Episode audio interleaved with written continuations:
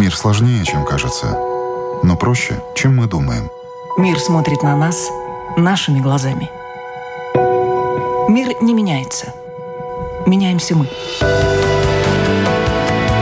Люди и страны.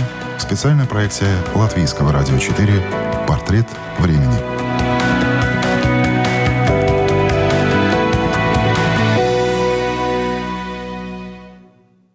Выдержки из сценария урока истории под названием «Моя страна» для возраста 15-17 лет, то есть учеников 9, 10, 11 классов. Цель урока – основываясь на достоверных фактах и документах, сформировать у старшеклассников адекватную позицию по вопросу действий вооруженных сил России по установлению безопасной зоны на границе нашей страны. Прослушайте часть выступления президента Российской Федерации. Ответьте на вопросы. Какие аргументы глава нашего государства приводит в доказательство того, что на Украине в последние 30 лет наблюдается эскалация внутригражданского противостояния и возникают предпосылки гражданской войны? Парах сравните ответы. Какие из приведенных аргументов тронули вас больше всего? Как вы понимаете слова «антироссийский путь Украины»? В чем он может заключаться? Возможные варианты ответов.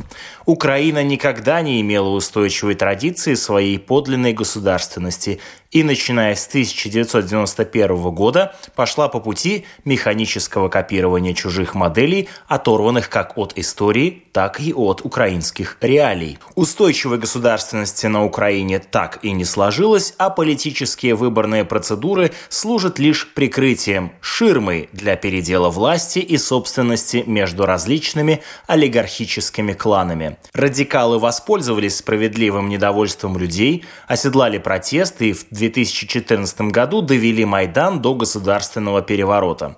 При этом они получали прямое содействие со стороны зарубежных государств распад исторической России под названием СССР на их совести. Несмотря на все эти несправедливости, обман и откровенный грабеж России, наш народ Именно народ признал новые геополитические реалии, возникшие после распада СССР, признал новые независимые государства.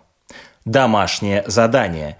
Сейчас на Украине десятки тысяч молодых людей, ваших сверстников, они тоже смотрят телевизор и задают вопросы взрослым, опираясь на материалы, изученные на уроке и свои знания в области истории, обществознания и литературы, напиши письмо одному из них, живущему на Украине. В письме опиши свое понимание добрососедства на основе общей истории, культуры и ценностей. Выше была приведена цитата из сценария для урока «Моя страна» для старшеклассников. С начала марта в школах России начали проводить уроки, посвященные вооруженному конфликту в Украине. Для их проведения региональные власти разослали по школам специальные методички, в которых о российско-украинской войне и приведших к ней событиях рассказывается в интерпретации Кремля. Руководство Украины еще в 2017 году готовили нападение сначала, чтобы раз, разбомбить Донбасс, а потом уже напасть на Россию. В завершении письма посылаю стихотворение моей тети Ининой Веры Владимировны. Быть может, оно тоже поддержит ваших бойцов, сослуживцев. Подавитесь, враги, вашей грязью, вашей ложью и вашей фальшью. Что ж вы, люди, такие мрази, для чего вы живете дальше? Ваша ненависть все уничтожит, бумерангом назад возвратится. Вы насквозь пропитаны ложью про американская заграница. Вы прослушали фрагмент э, урока патриотического воспитания, который состоялся в одной из школ Петрозаводска. Мы поговорили с несколькими российскими учителями, которые поделились своими историями о том, что сейчас творится в их родных школах. Первый наш собеседник – учитель истории. Он работал в крупной школе в значительном российском городе, административном центре. Сейчас он находится за пределами России. Из школы он был вынужден уйти по прямой просьбе администрации. Причиной увольнения учителя стали его взгляды на войну России с Украиной. Ну, это было связано, конечно, с событиями на Украине, потому что, а, а, зная мою позицию, администрация попросила меня уволиться. Но я, в общем, и сам к этому шел, потому что было понятно, что мне места нет сейчас в этом всем деле. Да, я резко против э, выступал еще в свое время аннексии Крыма, mm. причем публично и неоднократно. Плюс еще меня спрашивали школьники, я не скрывал, что я думаю э, и насколько мне тяжело. Личные разговоры со школьниками были по их запросу, да? Ну, по их запросу, ну, более того, это был разговор с классом, как минимум с одним. А ты можешь немножко подробнее рассказать об этом разговоре, кто был его инициатором, как он состоялся, по каким темам э, это обсуждение происходило? Надо понимать, что россияне растеряны были, во всяком случае, да и сейчас, я думаю, остались не в меньшей степени, чем э, все другие люди. И, и растеряны, и потрясены. Многие прячут э, за бравадой свою растерянность и смятение. А, вот. Но у меня с моими учениками довольно доверительные отношения. И, ну, не со всеми, но в основном, вот, особенно с теми классами, с которыми я много работал. И, конечно, их интересовало это э, что я думаю, как к этому относиться. Все были подавлены. И я высказался, я сказал, потому что считаю это одновременной ошибкой, преступлением. И вещь совершенно неприемлемой и совершенно не понимаю, я поделился тоже. То есть я не был в позиции взрослого, который говорит, э, я знаю как. А я был в позиции такого же потерянного и сметенного человека, который, который не знает как, который пытается как-то нащупать какой-то новый модус существования в этой реальности. А с каким вопросом они обратились? Что вы думаете? Как вы относитесь. Невозможно было скрывать свое, было видно, и они спросили. А какие-то документы э, ты видел, которые были спущены сверху? Вот известно, там ходят, гуляют в сети различные э, методички, так называемые, рекомендации и так далее, презентации. Да, да, да. Да, еще вот до того, как я даже уволился, э, было два документа. Это готовые разработки уроков презентации. А что это за урок? Кто их, кто их, э, как их подготавливал, каким образом распространял? Э, на самом деле непонятно, кто их подготавливал. Приходили они в виде ссылки на ну, по внутренней рассылке у нас через электронный дневник. Вот. Ну, и понятно, что школа получала их централизованно откуда-то, ну, видимо, из департамента образования, скорее всего. Вот, по этой ссылке э, можно было получить, во-первых, саму разработку, во-вторых, большую такую подробную презентацию. Одна из коллег э, э, просто плакала, когда почитала. Она сказала, что это, это просто невозможно. Мы отказались все. У нас три учителя истории, мы все отказались. Что стало с остальными двумя? Ничего. То есть, условно говоря, отказаться можно? Ну, тогда еще да. Насколько я понимаю, тогда еще да. Сейчас я знаю, что ситуация поменялась, сейчас никого не спрашивают э, э, и э, не просят провести как урок. То есть сейчас это делается на классных часах. Если учитель отказывается, просто заместитель директора приходит в кабинет, нажимает на ссылку, там видео, анимация какая-то, и все. То есть ну, некоторые, я знаю, что коллеги демонстративно выходят из кабинета на это время таким образом тоже свою позицию. Еще одним нашим собеседником стал другой учитель, тоже из России, но мы по его просьбе снова не будем называть ни город, ни предмет, ни возраст, ни какую-либо другую информацию, которая могла бы навести на его имя. Он также попросил изменить его голос. Ну, как только начал, начались эти события, я в двух разных аудиториях спросил, хоть кто-либо сочувствует Украине, и поднял руку. Ну, половина моих слушателей поднимала руку. Ну, робко, робко, как будто бы они чего-то боялись. И всегда возникала дискуссия, а как, мол, там а вот там батальон Азов. Ну вот я им говорил, что я не знаю ничего про батальон Азов, а про своих э, друзей, единомышленников, э, которые живут в Киеве, в Харькове, я знаю и с ними переписываюсь, они не в восторге, они не бегут с цветами. Более того, кто-то вынужден эмигрировать, э, хотя этого не хочет. Они не в восторге. Часть из них русскоговорящие люди. Вот. И так я объясняю. Фашистом можно назвать кого угодно. Вот там такие-то опоздали на занятия. Давайте их фашистами назовем. Кого угодно можно назвать. Ну вот, например, например, какие-то дети не подготовились к домашнему заданию. Домашнее задание не выполнили. Ну, хорошо, так вы не виноваты, ребята, виноваты американцы. Просто э, после 12 ночи они вырываются на телестудии со своими там какими-то материалами, включают американские фильмы после 12 ночи для того, чтобы разложить нашу вот э, интеллигенцию, чтобы они не читали Толстого, а смотрели вот эти фильмы. Ну, дети, конечно, смеются и так далее. Или какие-то дети опоздали. А почему? Например, откуда там из Лисего носа или из Выборга поезда шли с перебоями. А потому что это, ну, наверное, американцы что-то сделали. А может, украинцы, потому что недавно в лесу, там месяц назад была слышна украинская речь. Ну, а как иначе? Кому еще выгодно? Вы же не хотели сами опоздать. Ну, это, это вызывает какой-то смех. То есть как только у вас возникают проблемы, знаете, не виноваты украинцы или американцы. В эфире Латвийского радио 4 продолжает звучать программа «Портрет времени». Мы продолжаем вместе с нашими собеседниками, учителями из России, осмыслять то, что происходит с российским средним образованием в результате войны России с Украиной. Как все это отражается на учителях, продолжают рассказывать наши собеседники.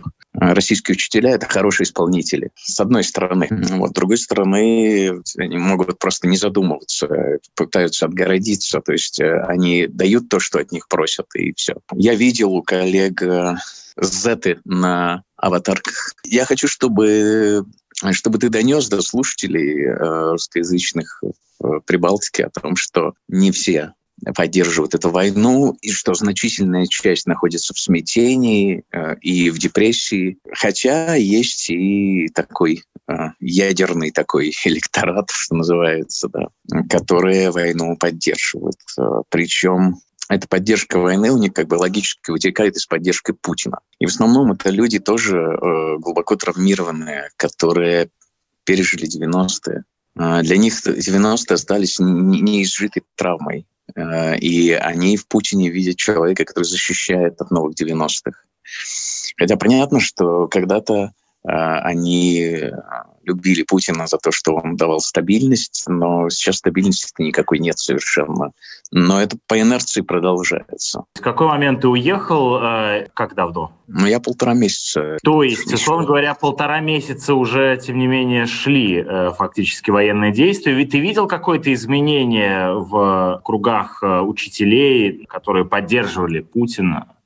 Менялось ли их мнение или нет? Нет, я не Э, я не отслеживал это, понимаешь? Я не могу тебе это сказать, э, менялось оно или нет. Я знаю, что люди моего круга, многие, они против войны, но они приспосабливаются, то есть они стремятся ну, они саботируют. Нас так учили, так типа всех учили, почему что был лучшим учеником, да, знаешь, из Шварца. Вот, убить дракона, да. Э, некоторые как бы пытаются не быть лучшими учениками. Э, я думаю, что сейчас э, в России даже для такой формы сопротивления нужно большое мужество. И когда я вижу, что это зачастую молодые женщины, которые там повязаны кредитами, там, ипотеками и так далее, и когда, и когда они стремятся не выполнить что-то или делают это чисто формально, я думаю, что для этого тоже нужно мужество, и я готов принимать такую форму. То есть я не готов их осуждать. По большому счету, какие бы разнарядки не спускали, когда закрывается дверь класса, ученики оказываются наедине с учителем, и в этот момент он, по большому счету, может с ними вести диалог о том, о чем считает необходимым вести, мы понимаем, что да, это все-таки у, у учителя есть определенная свобода, как за закрытыми дверями. Я знаю, Я... что такие люди есть. Это во-первых. И я знаю, что э, это точно совершенно есть. И, я знаю таких людей. Но я знаю также, что в современной России э, больше нет закрытых дверей, потому что практика э, доносительства, она стала очень востребованной. И есть примеры и в моем родном городе, и в других городах. Можно просто погуглить и увидеть это в интернете там, или в телеграм-каналах, где рассказывается о том, что учителя, на учителей писали доносы, они подвергались преследованиям за артикуляцию своей позиции, вынуждены были уволиться, на некоторых заводились уголовные дела. Это все известно. Учителя истории уволили за беседу с учениками об Украине. В Пензе ученики донесли на учителя за высказывание о войне в Украине. Я сейчас отъеду на 15 лет, как ученики сдают учителей. Вы начали комментировать букву «Z». Это лишь э, четыре заголовка э, о том, как э, учителей России сейчас увольняют за то, что они разговаривают со школьниками о войне с Украиной, и их позиция не совпадает с официальной позицией властей. Как ученики переживают войну с Украиной, об этом мы продолжаем разговор с нашими собеседниками, учителями из России. Ну вот я уже сказал, что это смятение, и это непонимание такое, и удивление. У многих родственников в Украине это боль. Пятиклассники, семиклассники, э, особенно те, у кого в Украине родственники, э, у которых украинские фамилии, иногда э, очень готовы отстаивать были свою позицию. Ну, во всяком случае, я был свидетелем и на, на перемене вплоть до кулаков.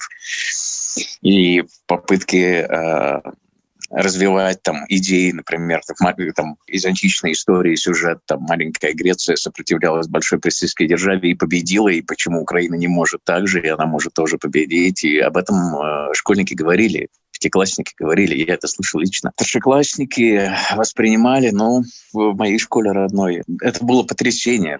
Я не видел э, вот этого, вот честно, правда, не видел среди своих учеников э, милитаристского угара, э, когда война, да, и все, мы там победим, а буквы Z э, и так далее. Я этого не видел. Но я знаю, что это тоже есть. Некоторое количество школьников, значительное, количество школьников в России охвачены э, таким общероссийским движением «Юнармия». И э, в «Юнармии» там шовинистическая и милитаризированная накачка идет на всю катушку. Причем я знаю, что в этой «Юнармии» есть э, вполне хорошие, адекватные ребята, которые попадают туда по разнарядке, ну, потому что там школа решила, что они там все вступят или, да, и, и так далее. Вот. И они испытывают определенный дискомфорт в этой ситуации.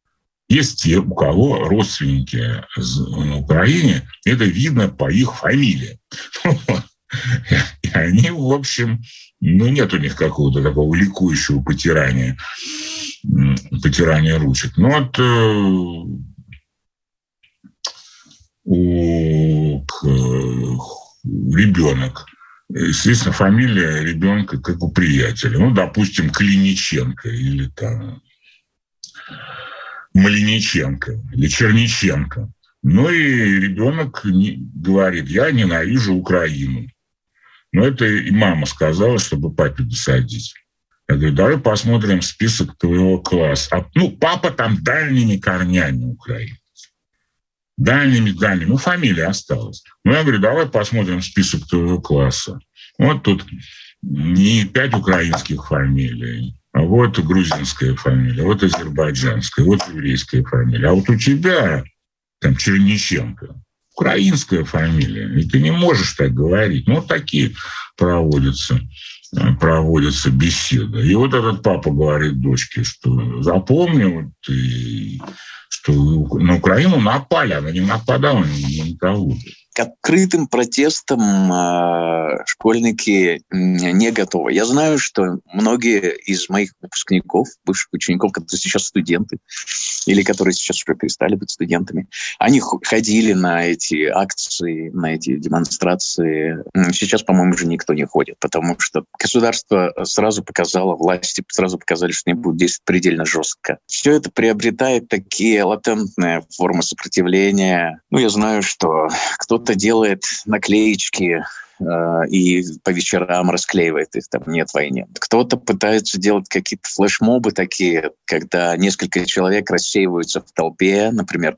при выходе из метро, и э, сначала э, один человек кричит, ему отвечает второй, там нет войны, там долой войну, там, да, и э, люди, которые идут в этой толпе, они, у них может сложиться впечатление, что это стихийно, как бы, да, и там что-то кто-то будет еще э, откликаться. Но это такой наивный такой акционизм, очень трогательный, который лично мне очень приятен, но который вряд ли будет иметь какой-то эффект. Тут ведь нужно еще понимать, что массовый молодежный протест, э, он тогда возможен и эффективен, когда мы имеем дело с обществом молодым. Русская революция 1905 года или там 1968 год во Франции, да, то есть это, это бумеры, плод э, э, огромного э, роста рождаемости, и в результате значит, молодежи много, да, и тогда это имеет какой-то эффект.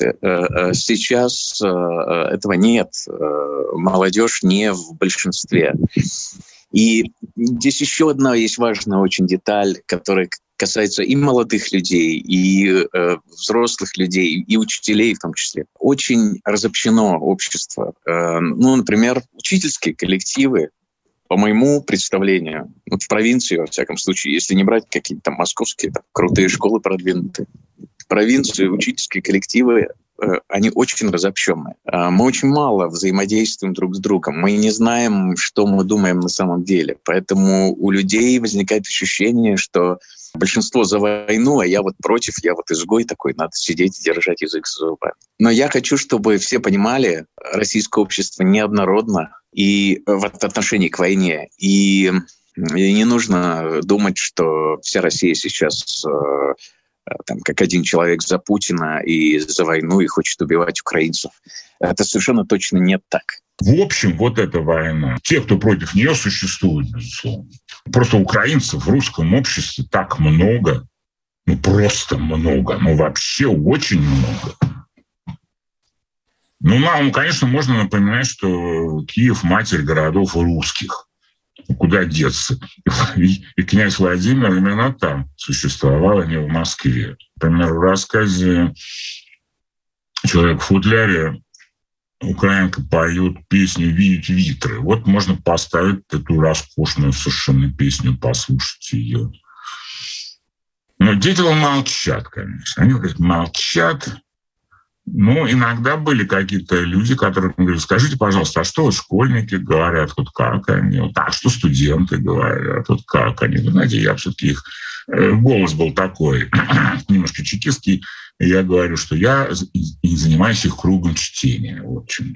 А насчет этого я пока не знаю. Буквально сейчас любой текст выруливает в эту сторону. Ну, например, есть роскошные стихи. То есть вот у меня было такое ощущение, что вот там Евтушенко, например, ну что, все уже не злободневно. Нет. Ставится на лекции вот исполняемое замечательным женским голосом, не помню, стихотворение Евтушенко «Танки идут по правде, танки идут по Праге». Оно вот когда-то было написано в 1968 году, сейчас в хорошем исполнении звучит невероятно актуально и слушается, ну, явно с переносом на, эти события. Ну, потом, э, потом можно же обращаться к историческим примерам каким-то. Ну, их и надо еще подать. Ну, масса завоевателей думала о том, что их будут встречать цветами. На самом деле нет.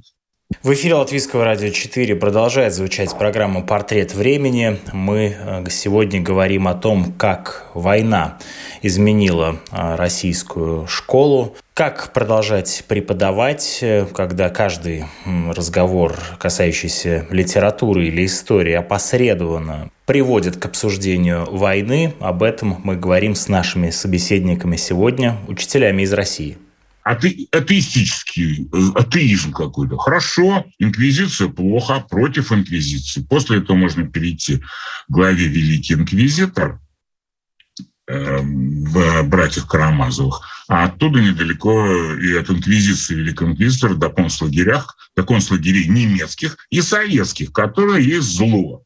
Естественно, это сведения никому, никому неизвестные.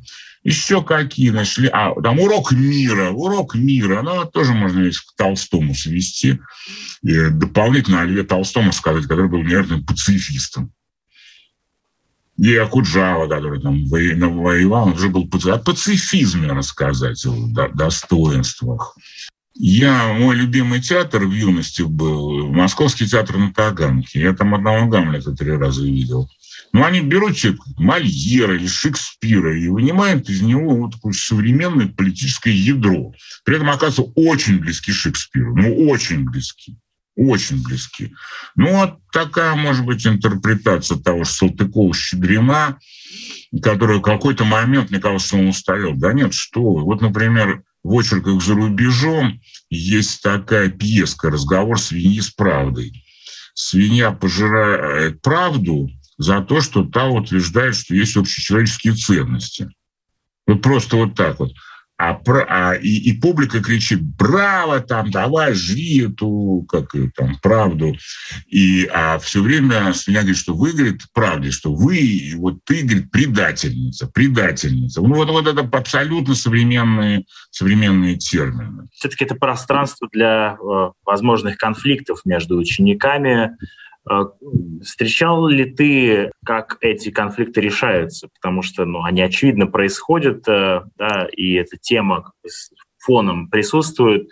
А, часто младшие школьники не всегда понимают, о чем они говорят, да и старшие иногда используют это осознанно или неосознанно как инструмент э, создания конфликта внутри школьной среды. Да, и тем более, что эти конфликты на самом-то деле э, как какой-то степени неизбежная вещь, да, потому что, ну, кто такой учитель? Учитель – это вот как бы первая как бы инстанция дисциплинарной власти, да, понятно, что с ней там э, школьники, подростки там конфликтуют, да, это нормально как э, какой-то там имеет продолжение конфликт, там, там доносы или еще что-то там, да, э, здесь многое зависит от администрации школ. Бывают такие случаи, когда там родители или родственники школьников сразу пишут в прокуратуру или в полицию сообщают. То здесь уже ничего невозможно сделать. Как правило, вначале речь идет о Э, сообщений там, по инстанции, да, там, директору, департамент образования. Здесь зависит уже от э, людей, которые занимают начальственные посты, потому что кто-то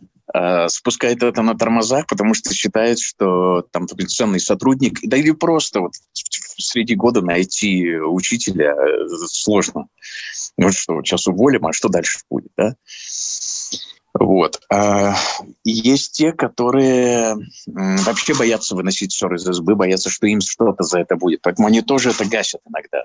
Вот. А есть те, которые используют это как способ э, избавиться от неугодных людей, как способ э, заработать какие-то политические очки, смотреть, какой лояльный. Да? В конце концов, это зависит от э, эм, каких-то этических установок человека. И поэтому те случаи, о которых мы знаем, да, когда становится что-то известно и э, преследованию подвергаются учителя. Я думаю, одна десятая примерно часть от э, реального э, масштаба. Примерно так. Ну, по моим так представлениям, во всяком случае. Может, я слишком верю в людей.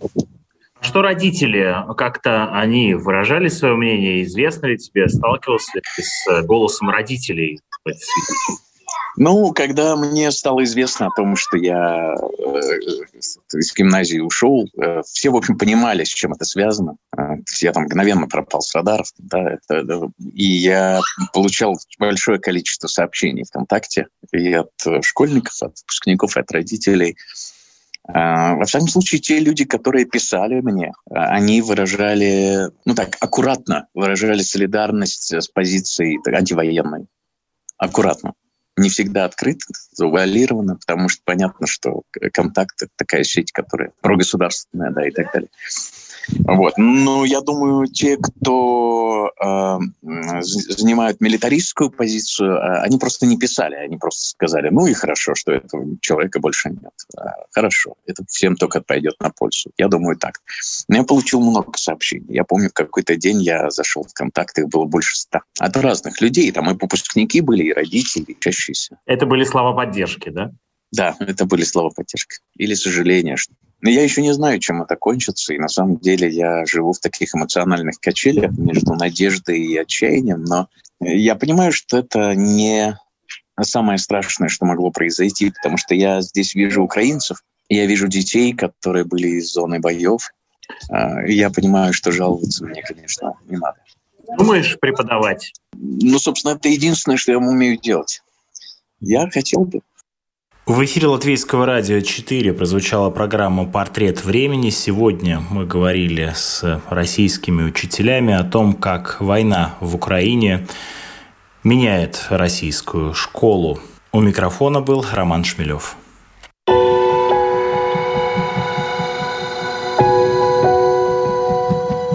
Люди и страны. Специальная проекция Латвийского радио 4 «Портрет времени».